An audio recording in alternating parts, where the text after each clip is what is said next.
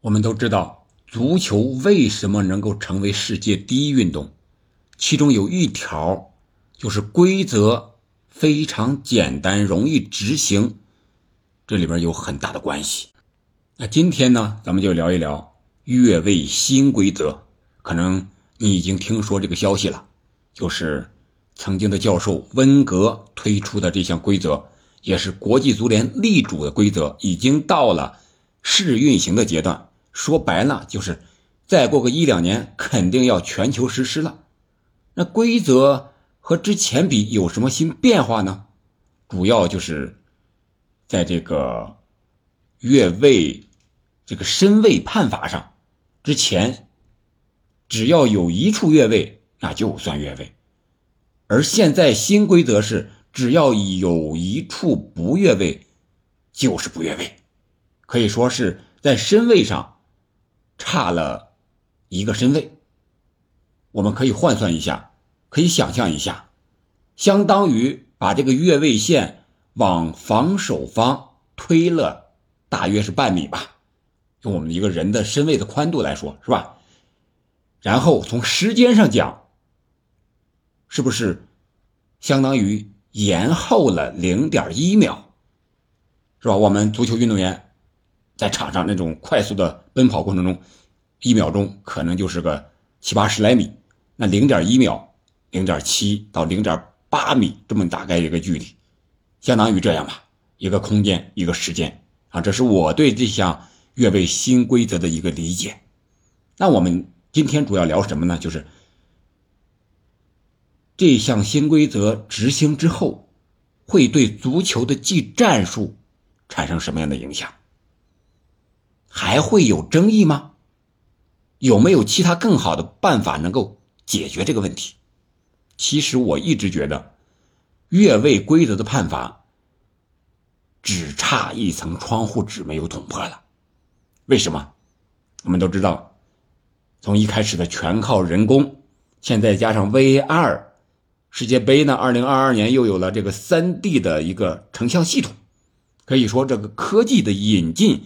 越来越多，但是依然没有减少分歧和争议啊！所以说，国际足联在温格的力主之下，推出了这样一个新的规则。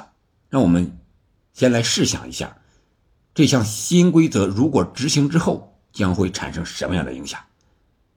你想过没有？可以在评论区咱们一块讨论。我个人想到了这么几点。由于国际足联的目的啊，他官方的说法就是鼓励进攻。那到底能不能鼓励进攻呢？首先，如果新规则实施之后，肯定是造越位战术要慎用，要慎用，要慎用。这是一个对保守型的一个教练来说的。为什么？因为你闹不准，你差一个体毛级，那你就是体毛级不越位，对不对？那你就是造越位失败。那对你的防守来说可能是致命的。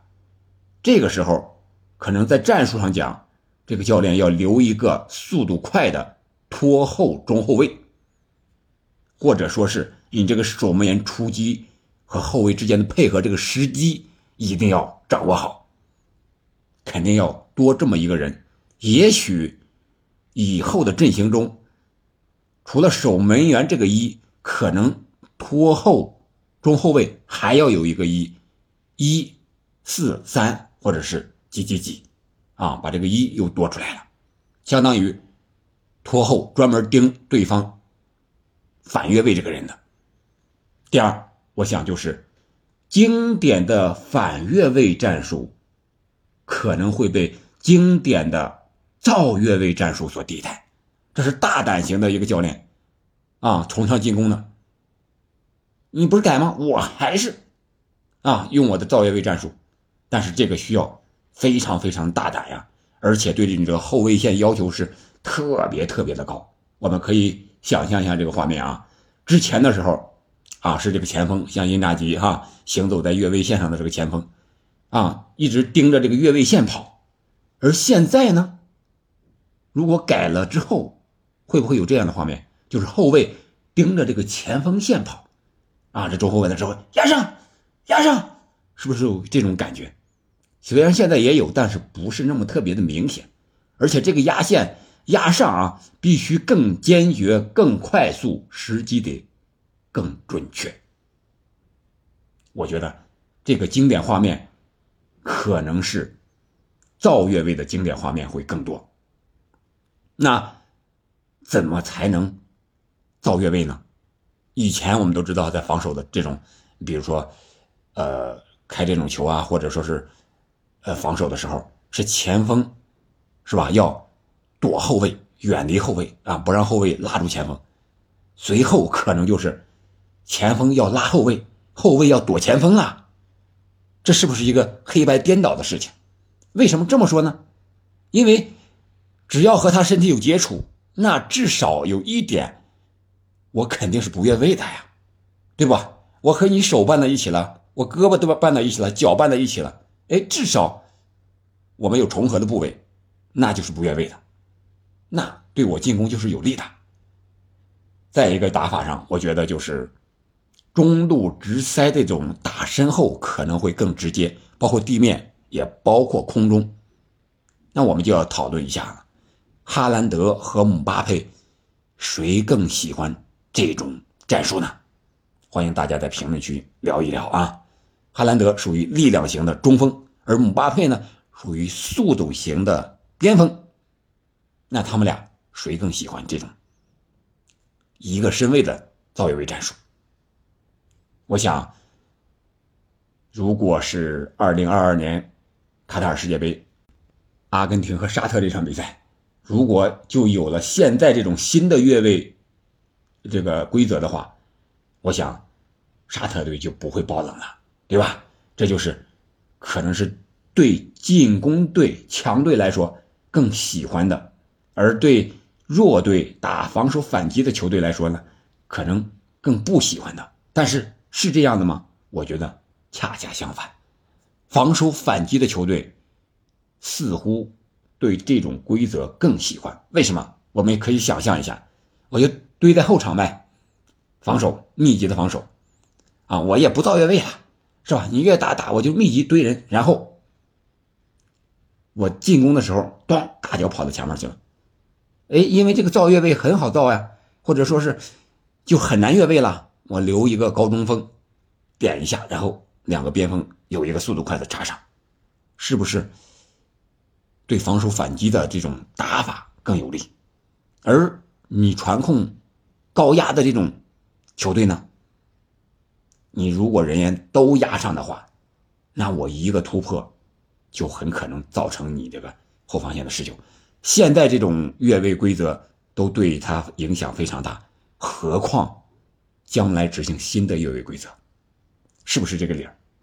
我想这是我想到的啊几种变化，当然。肯定不全啊，因为一个人的脑袋是有限的。欢迎大家多在评论区咱们讨论一下。另外一个就是还会有争议吗？咱们聊聊这个。我个人觉得，争议永远是足球的一部分，因为你这个规则是靠人去判罚的，只要人去判罚，就会存在争议，这是不可避免的。因为人作为主裁判也好。作为球员也好，他理解是有偏差的。如果理解都一样的话，那不都是德布劳内、哈兰德，都是姆巴佩和梅西了吗？对不对？就像现在这个手球点球制，到底是有意还是无意？到底是有效还是无效？每个人的理解都不一样。就像啊，穆里尼奥是吧？安东尼泰勒这种判罚引引起了巨大争议一样，我觉得争议不可避免。无论这个规则你怎么改变，你是体毛级越位也好，体毛级不越位也好，它都是存在争议的。但是，争议归争议，每一个新规则的出现，啊都会经历这么一个过程，是吧？一开始是反对，然后是半推半就，然后到最后是完全接受。我想，这项越位规则的推行也会有这么一个过程，但是。现在已经是势在必行了啊！国际足联的主席因凡蒂诺是吧？包括温格在内啊，这些人都在力主这件事情，而且说的冠冕堂皇，让你无可反驳。现在到了试行了，什么意大利啊、瑞典呀，什么三个国家，对吧？我想，接下来那就是人如何适应这个规则的问题了。那这个争议，争议在哪儿呢？我觉得，就是这个判罚，还是这个统一尺度啊、口径，就是这层窗户纸的厚度的问题。我们都知道现在的三 D 的半自动越位系统，我觉得这个系统是非常好的，但是它可能有一点就是时间比较慢，而且这个时机的选择是要人去选择的，这个时机就很重要。这也就是我要讲的第四个问题：它为什么还有没有更好的解决的办法？其实半自动越位系统这个三 D 成像，它就是一个很好的解决办法。只要把这个速度更快一点，把几个标准或者说两个标准给统一了就可以。你想啊，越位规则我们都知道是传球一瞬间，这个进攻队员是不是超过？对方倒数第二名防守队员，对吧？是这么个规则吧？那我们理解一下这个传球一瞬间，这个瞬间至少有两个：一是这个传球队员接触球那一瞬间，还是这个传球队员那个脚和球分离那一瞬间？我想应该是后者，和球分离那一瞬间吧。可能这个时间很短，只有零点一秒，但是。这零点一秒，我们刚才讲了，在足球场上，零点一秒，它就是七八十公分呀，七八十公分，一个人的身位还要多，你想一想，他会没有争议吗？所以说，这个时间点一定要把握准，统一了。另外一个就是这层窗户纸，也就是我们俗称的划线，这条线到底该有多粗？是一毫米，还是一微米，还是一厘米？这个线如果统一了，或者说这个面因为三 D 的成像它是一个立体的嘛，就是平行于球门的这个面推过来和这个人接触，它会不会有重合？或者说谁碰这个线了？如果你以防守队员来衡量的话，如果是一个一微米的线。以防守队员最后一个有效部位来算，和进攻队员离防守队员最近的啊这个有效部位来看，如果没有重合，没有接触这个面那就算不越位。那这个一定要统一了，是一毫米还是一微米？你不能有的联赛是一毫米，有的联赛是两毫米，有的还是一厘米，那这样的话就无法统一。虽然都是同样的规则，但是执行的标准不一样，那肯定争议会更大。所以说，我说这个面儿啊，这个切面就相当于一层窗户纸。如果把这个窗户纸给捅破了、统一了，我觉得这个规则的争议就会减小。或者说，我们就利用法律啊，疑罪从无的这个原则，只要是肉眼看不出来的，那就算不越位，可以吧？